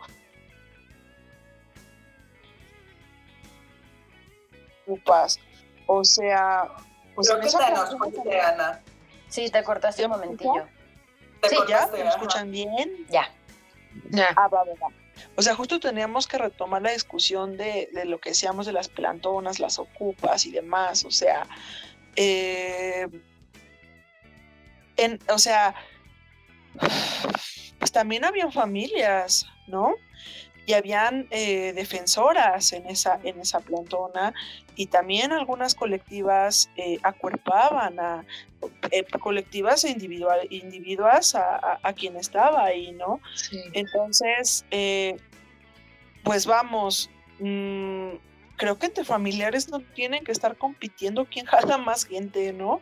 O sea, porque al final de cuentas las atraviesa el mismo dolor que es el feminicidio o la desaparición forzada o, o sea, todas estas este, formas de violencia de género, ¿no?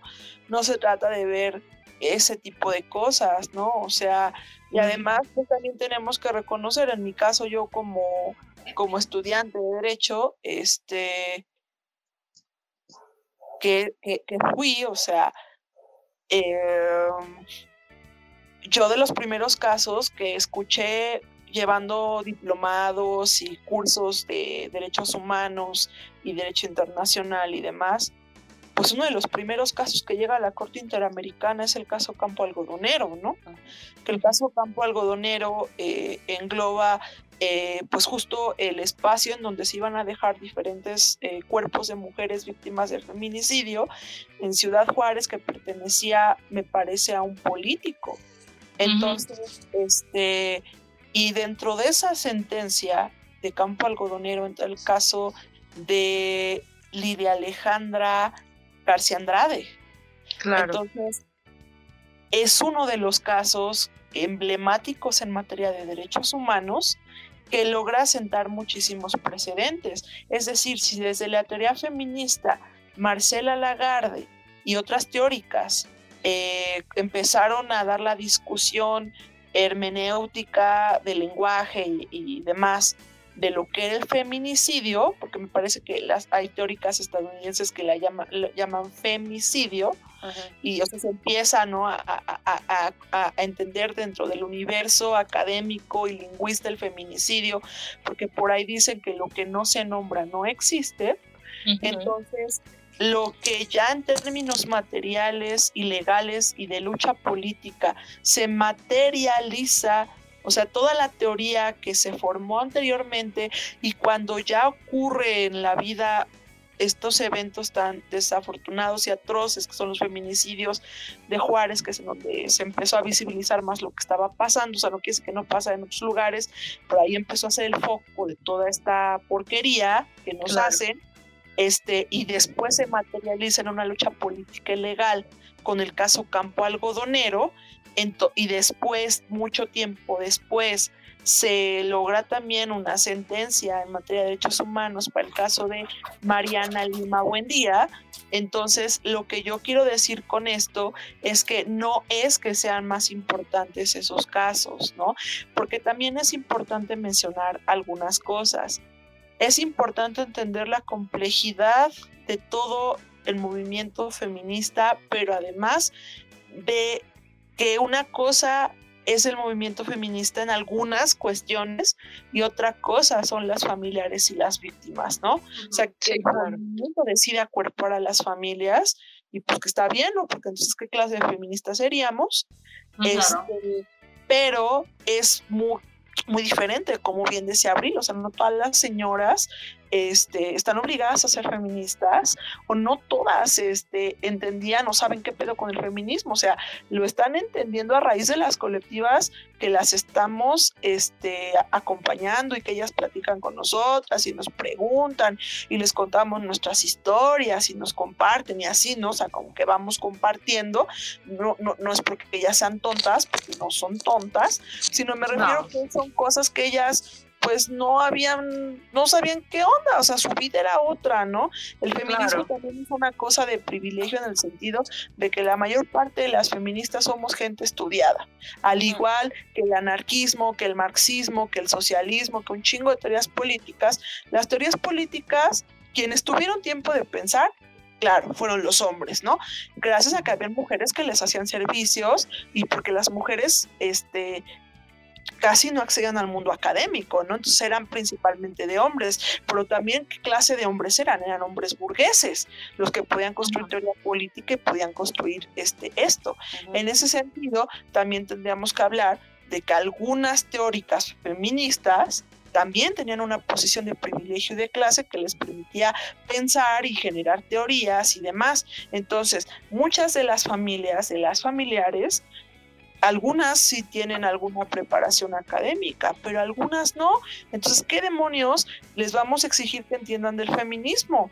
O sea, creo que eso no está chido. Claro. Pero lo que yo quiero decir con esto, o sea, eh, todo este análisis que estoy haciendo es que, bueno, o sea, es complejo a veces que exista un puente eh, en donde no existan conflictos a veces entre el movimiento feminista y entre el acompañamiento a familias, ¿no? Porque son universos diferentes y son dolores distintos y son posiciones diferentes pero lo que quiero retomar es que esos casos de derechos humanos de los que hablé Campo Algodonero y Mariana Lima Bundía son la materialización de muchas, o sea, que, que, o sea que, que, al final de cuentas eso no va a devolver a las hijas que, que les arrebataron, pero el estar constantemente luchando porque no ocurra para otras hijas, para otras familias, pues eso es una muestra de sororidad de parte de, las personas que están pidiendo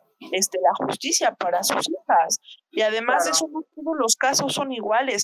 Desafortunadamente hay casos donde el Ministerio Público, la Fiscalía y demás hicieron un marranero que es muy difícil tener una línea de investigación que te ayude a encontrar quién fue el feminicida. Si retomamos el caso de Lesbio Osorio, se tenía bien identificado quién fue el desgraciado y además habían las cámaras. O sea, hay muchas veces que por algo hay ciertos casos que sí se resuelven, porque sí, sí, ah, o sea, no, no es solamente una cosa de suerte, sino que hay elementos que ayudan a construir mejor ciertas escenas del crimen y llegar a, saber qué fue lo que pasó, pero desafortunadamente hay casos que no, entonces eso también crea frustración en las víctimas, en las familias, crea enojo de por qué tu caso sí, el mío no, y que la chingada, o sea, genera el dolor a veces lleva a eso, ¿no? A querer queriendo o no a una competencia entonces ahí es donde las colectivas tenemos que entrar, ¿no? Para, para, para, hacer, para hacer un apoyo, para hacer una ayuda, no para entrar a la vorágine del chisme o de, porque también ocurre mucho, ¿no? Hay colectivas que hay yo con tal mamá, yo con tal familiar, perdón, las familias no son nuestros estandartes para hacer nuestras revoluciones exactamente, propias. Exactamente, y eso no se, no, no se entiende. O sea, se siguen usando a, a las familias para traerlas de aquí para allá para que eso valide discursos. Exacto. Entonces, a lo que voy es que justo estos dos casos que yo mencioné que son emblemáticos, pero que no son los únicos, bueno, el de Lesbio Osorio que también ya se sentó, que el desgraciado este no salga de la cárcel, hasta ahí me quedé, no sé si han cambiado las cosas, espero que no. En lo que voy es que hay que reconocer el andar, o sea, volvemos al punto, ¿qué decíamos del feminismo? ¿Por qué les negamos a las compañeras que tienen experiencia y trayectoria? Porque nacieron antes que nosotras, nos guste o no, porque le entraron a luchas que a nosotras no, tienen lecturas de cosas que nosotras no, ¿por qué les vamos a negar eso y vamos a actuar como vatos negándoles su chamba? Bueno, vuelvo al mismo punto, en el caso de las familias de feminicidio, ¿por qué les vamos a negar y reconocer a familias porque sus hijas nacieron antes, porque desgraciadamente la tragedia las invadió antes, ¿por qué les vamos a negar su camino andado y su experiencia? Claro.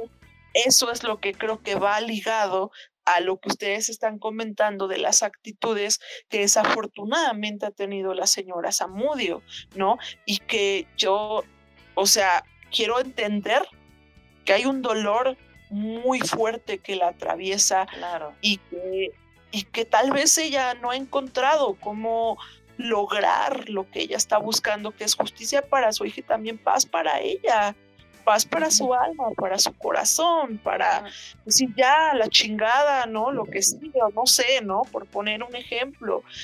Y yo siempre he dicho, y no estoy siendo específica hacia, hacia nadie, sino es algo que es una lectura que tengo con muchas compañeras de lucha, los afectos nos atraviesan en los movimientos sociales que acompañamos, pero creo que es importante trabajar nuestros procesos, porque cuando no trabajamos nuestros procesos, llevamos nuestros vicios a las luchas. Por ejemplo, si yo, vamos a, vamos a poner un ejemplo hipotético, yo no tuve madre. Y a lo mejor en la lucha voy a buscar una persona que tenga una personalidad protectora e inconscientemente, pensando un poquito en la onda de psicoanálisis o algo así, voy a ver reflejados mis deseos de una figura que yo no tuve. ¿No? Y yo sé que, es, que muchas teorías psicológicas son patriarcales y no les estoy dando validación a esas teorías, pero sí es cierto que a veces llevamos todas nuestras carencias y nuestras ausencias afectivas y nuestros deseos proyectados y nuestro ego a las luchas. Entonces, no, no, no somos útiles porque no coadyuvamos a que los procesos sigan y entorpecemos y está bien, todos la cagamos, todas la cagamos, pero sí es importante, o sea, a veces preferimos ayudar al prójimo que está enfrente. No quiero sonar a, esta onda del que es pobre es porque quiere y a los white cans, pero creo que hay una parte que sí tendríamos que retomar de una manera constructiva para nosotras a la par que estamos ayudando a que el mundo se transforme y que vengan nuevas generaciones y que haya mujeres libres y que dejen de haber estas chingaderas, tenemos que trabajar en nuestra propia libertad, en nuestros propios afectos y en nuestras propias violencias. Es muy importante mirar hacia adentro, porque de lo contrario no vamos a ser útiles para la lucha y no vamos a ser agentes de cambio. Claro. Sí, sí, totalmente.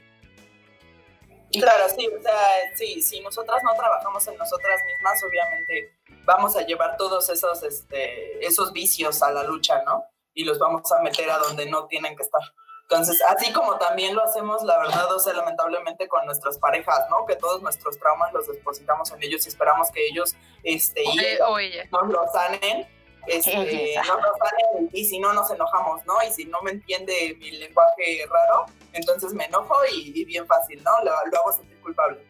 Y, si nosotras no nos tratamos a nosotras mismas, pues obviamente nunca vamos a sanar en la colectividad, ¿no? Sí, exacto. claro. Y bueno. Qué tema tan complicado, honestamente. Ay, sí. Sí, muy, muy complicado. Y yo creo que tenemos que mirar a futuro porque esto va a tener obviamente consecuencias en lo que estamos peleando, ¿no? O sea, había que, que pensar cómo el Estado encuentra las grietas en nuestras competencias, nuestros egos, malos entendidos, que no nos sabemos a veces organizar políticamente, etcétera, etcétera, etcétera. El Estado es inteligente y encuentra las grietas para saber a quiénes cooptar, a quiénes comprar, por dónde romper, por dónde dividir, a quién detener, o sea, formas específicas de desmantelar una lucha. Entonces, creo que tendríamos que pensar en eso, ¿no? Es, es importante eh, retomar, retomar esto y pues también entender que en una organización como la que se pretendía la Ocupa, pues hay muchos tipos de familias de diferentes contextos. En este caso, Guerrero. O sea, Guerrero es uno de los lugares más complicados en términos de un buen de cosas. O sea, es uno de los estados que ha estado más azotado por la persecución del Estado mexicano porque es donde la guerrilla tuvo mucho auge. Y, las normales rurales y los procesos comunitarios, la policía comunitaria y demás. Entonces no es lo mismo los casos de desaparición forzada que tal vez las familias que vienen de Guerrero eh, traen que un caso de aquí de la Ciudad de México. Entonces, ¿cómo nos entendemos con esos otros contextos? O sea, ¿de verdad le vamos a machinar, acompañar a esas familias? ¿Cómo los vamos a entender? Claro. Nos, nos toca creo que mucha reflexión a raíz de esto, a, a todas, tanto juntas como por separado, la verdad. Así es. Y es más o menos la razón por la que eh, quisimos hacer este, este episodio, que aunque apenas sacamos ante el lunes, este uno, bueno, pues creímos que, que era importante este, pues poder platicarlo. ¿no? Como ya dije, es muy complicado todo lo que está sucediendo.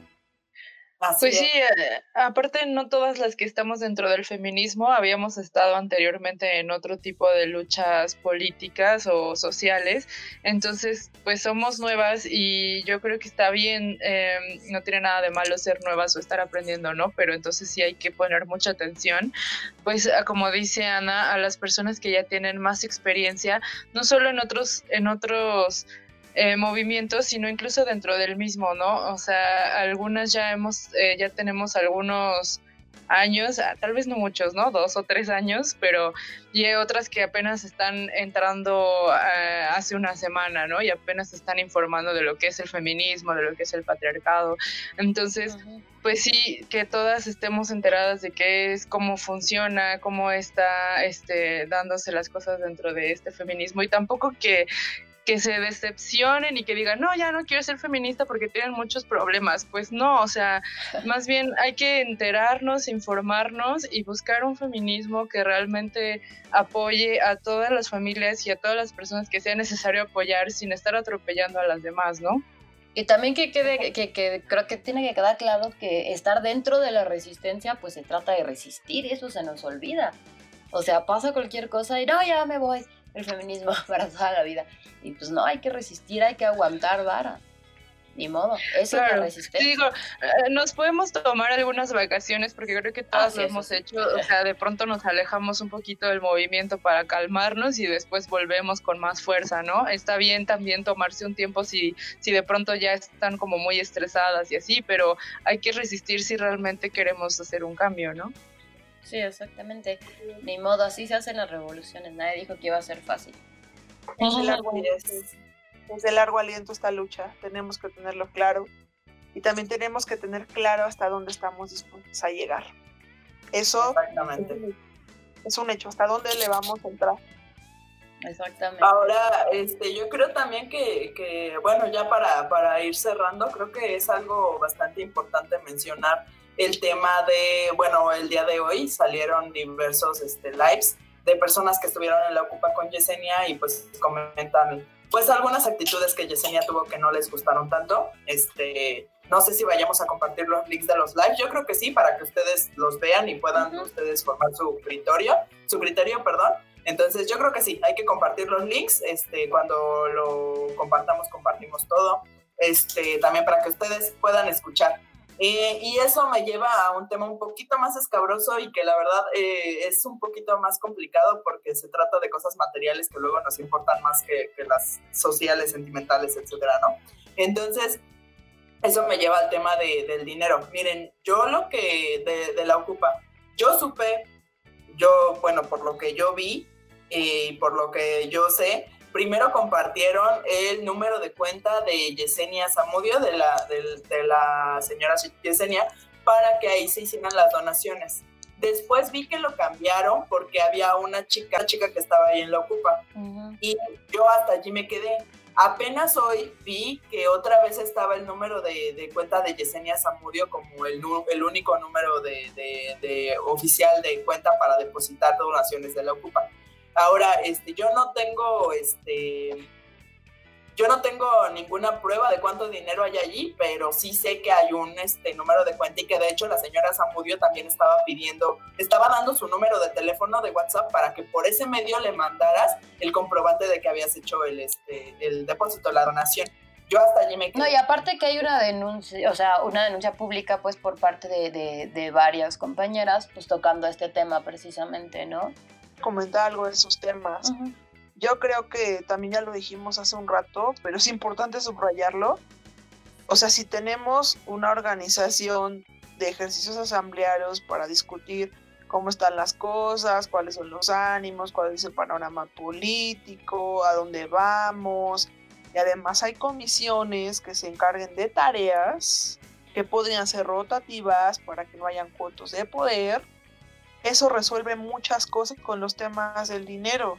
Y esos son temas que, vuelvo al punto, ocurren en todos lados, hasta en las familias, las herencias, en las chambas. O sea, los temas de dinero siempre son delicados. Se pelean por el terreno con el tío. Ajá, te peleas con el tío por el terreno. O sea, dices, güey, o sea, ahí creo que también tenemos que ponernos a pensar qué pedo con nuestra formación política o con nuestros entendimientos políticos o con no sé qué chingados que pasan estas cosas. ¿Por qué no somos capaces de organizarnos de maneras que al menos esta clase de problemas no sean los que fragmenten algo que si bien a lo mejor para algunas personas puede estar o no estar bien, pero que por lo menos es una acción, ¿no? Que buscaba alguna visibilización o que se le podía, se le podía dar un giro positivo o lo que tú quieras y mandes, ¿no? ¿Por qué nuestra incapacidad de organizarnos para que estos temas como el dinero no sean tan escabrosos, tan incómodos, nos llevan a tirar por la borda algo que pudo ser positivo? Creo que es de lo más triste que ya está pasando, la verdad. Y esperemos que sea lo más triste que pase y no pasen cosas peores. Pues ojalá, la verdad.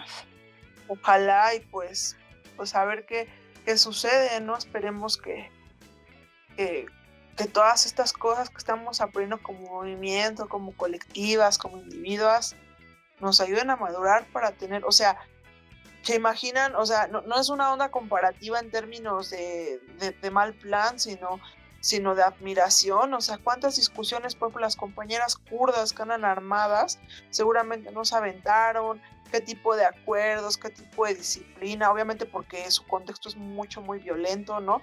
No estoy diciendo que no, no, pero pues no hemos llegado a organizarnos así como esas compañeras. Eh, o sea, si llegáramos a un momento así de de, que esto se vaya a la chingada, no solamente por el feminismo, sino por todos los problemas que hay en, México, o sea, todas las luchas, que el tren Maya, que el agua en Chihuahua, que, o sea, todo lo que está pasando y que llegáramos a un momento de ingobernabilidad en este país, o sea, ¿qué vamos a hacer si ni siquiera podemos organizar dinero, ¿no? Por ejemplo. O sea, ¿qué pedo, pues? Si es para ponernos a pensar, ¿no? Hacia dónde vamos. Exactamente. Ver de dónde venimos como, pues como movimiento y hacia dónde vamos. Exactamente. O sea, con el tema del dinero le empezaron a pedir cuentas a esta Yesenia y a hacer denuncias públicas. Eh, y pues Yesenia entonces decide irse de la Ocupa. Eh, el día de hoy ya confirmó en su, en su cuenta personal y ni una menos también. Me parece, no estoy segura de que ni una menos también se deslindó de Yesenia. No, no estoy segura, me llegó el chisme, no lo sé. Entonces, este, lo voy a buscar igual para ponérselos allí en caso de que sí. Eh, en caso de que no he visto pues nada oficial de eso, la verdad. Yo tampoco he visto nada oficial, por eso es que digo, no estoy segura, pero me parece que sí hay algo por allí. Eh, y bueno, el caso es que, bueno, Yesenia ya se va de la Ocupa. Eh, ella comenta que porque las feministas la están atacando, eh, pues es que obviamente, pues como dice Ana, ¿no? El tema del dinero es, es, incómodo, es escabroso, y si no lo podemos organizar y si ella no es capaz de decir en qué se ha ido el dinero que, que ella ha recibido, pues sí, obviamente, pues yo creo que tenemos todo el derecho del mundo de pedirle cuentas, ¿no? De Porque en apoyo a las compañeras, incluso heridas y con temas legales, no ha ido.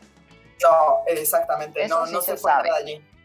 Ella comentó que se había ido el dinero en traer a las familias de otros lados. Y también hay un live en donde le dicen, ¿quién, quién te dijo que vinieras? Y comentan la señora Yesenia Zamudio y pues al final no hay nada como concreto, ¿no? O sea, nada más está así como que eh, pues sí, ahí se fue el dinero y ya. O sea, no hay nada como, como de peso en donde digamos, ah, pues sí, obviamente se gastó allí.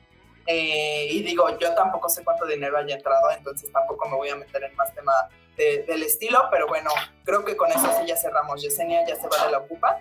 y la Ocupa ahorita está, digamos que, pues, a la deriva, entre comillas, porque... Es de eso, ese tema sí, es de lo que hablamos hace rato. Eh, exactamente. Entonces a la deriva, entre comillas, porque no está a la deriva, estamos nosotras para, para cuerpar, ¿no? Pero, pero, pero sí están, ahorita ya no está ella allí. Mm. Bueno, al pues menos lo que sabemos es lo que ella ha puesto, que ya se va. Y lo que incluso los medios ya están retomando, porque los medios ya están anunciando este, oficialmente eh, todos estos problemas y que Yesenia se va. Es hasta lo que sabemos, ¿no? hasta este momento. Bueno, compañeras, este, ah, muchas gracias por haber estado aquí. Muchas gracias, Ana. Como decía, súper interesante, la verdad. Pues muchísimas gracias por invitarme, compas. O sea, creo que, digo, está, está muy chido que estemos ocupando el espacio que ustedes están generando. Porque, pues, por la pandemia, por lo que sea, pues ahorita son las plataformas que, estamos ocupando, pero justo esta clase de, discusiones deberíamos de tenerlas en persona. En asamblea. Ya, ya, Facebook, o sea, Facebook es para que subas, digo, a mí me da mucha risa, pero subas fotos de tu comida. O para convocar, para convocar, para comunicar. Ajá, sea, ajá, Sí, para rolar información, ¿no? Ajá, o sea, para otras cosas, ¿no? O sea, inclusive para subir memes, todo, ¿no? pero hay cosas que sí se tienen que tratar en persona y en procesos asamblearios, la neta. Debemos ya de dejar de sacarla a la discusión, o sea, tenemos que para Feministland, o sea, para empezar para mí Feministland, y lo digo así abiertamente, o sea, lo que he conocido de Feministland son las amigas de las amigas de las amigas, el club de Lulú, los chismes de que me caga tal colectiva, tal activista, tal morra, y a lo mejor yo ni siquiera la conocía, pero como amiga le caga, y ni siquiera fue en mi año y ni me hizo daño, pero pues como quiero estar en el chisme de la moda, o sea, güey, o sea, perdón, no, no, no, o sea, a que tenemos que hacer trabajo serio. Se supone que estamos hablando de feminicidios, de nuestras vidas, de que los abuelos, los tíos, los padres nos violan, o sea, de cosas culeras, ¿no? De que el Estado nos usa como botín de guerra desde hace muchos años. O sea, neta, vamos a seguir en esta clase de pendejadas, o sea. Está muy romantizado el feminismo. Y pues muchas gracias por por permitirme acompañarlas, por escuchar su palabra, por, pues por lo, que ustedes también saben, porque tienen un poder de convocatoria también, o sea, pues también les reconozco lo que ustedes saben hacer. Muchas gracias. Gracias. Y esperamos que andes por estos rumbos más seguido. Sí, ojalá. Claro que sí, cuando sea posible y, y haya de qué hablar y con gusto, con gusto. Y si no, pues nos vemos nos vemos en donde no se vea todo el mundo, que es en las chambas, putas. Nos vemos en la calle. Exacto. Como siempre. Vale. Muchas gracias a todas. Bye. Muchas gracias. Bye. Bye.